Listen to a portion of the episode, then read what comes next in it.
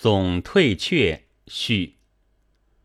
中国久已称小说之类为闲书，这在五十年前为止是大概真实的。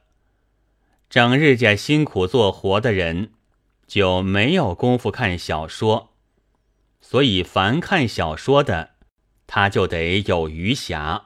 既有余暇，可见是不必怎样辛苦做活的了。程访吴先生曾经断之曰：“有闲即是有钱者，以此。”诚然，用经济学的眼光看起来，在现制度之下，闲暇恐怕也确是一种富。但是，穷人们也爱小说。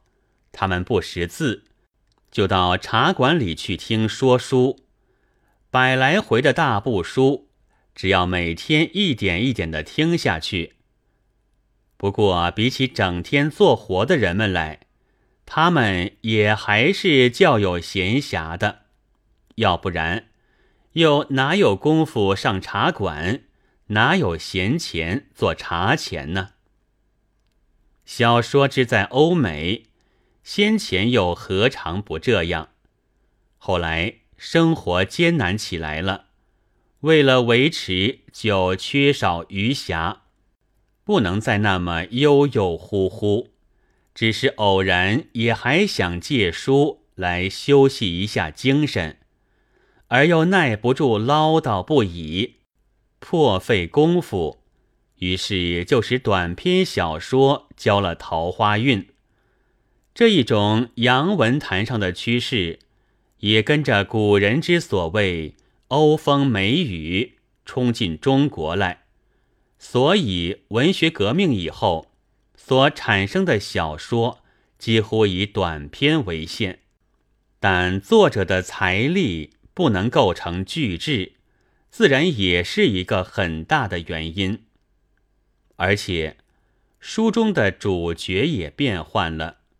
古之小说主角是勇将侧士、侠盗赃官、妖怪神仙、佳人才子，后来则有妓女嫖客、无赖奴才之流。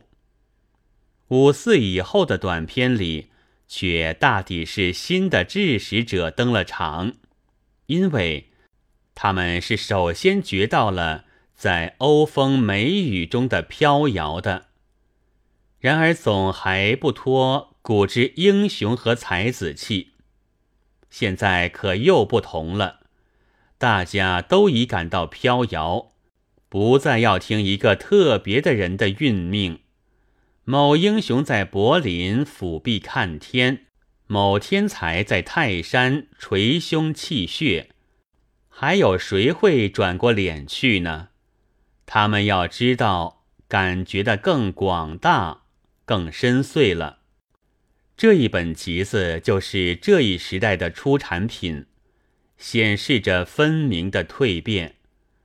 人物并非英雄，风光也不旖旎，然而将中国的眼睛点出来了。我以为作者的写工厂不及他的写农村，但也许因为我先前较熟于农村。否则，是作者较熟于农村的缘故吧。一九三三年十二月二十五夜，《鲁迅记》。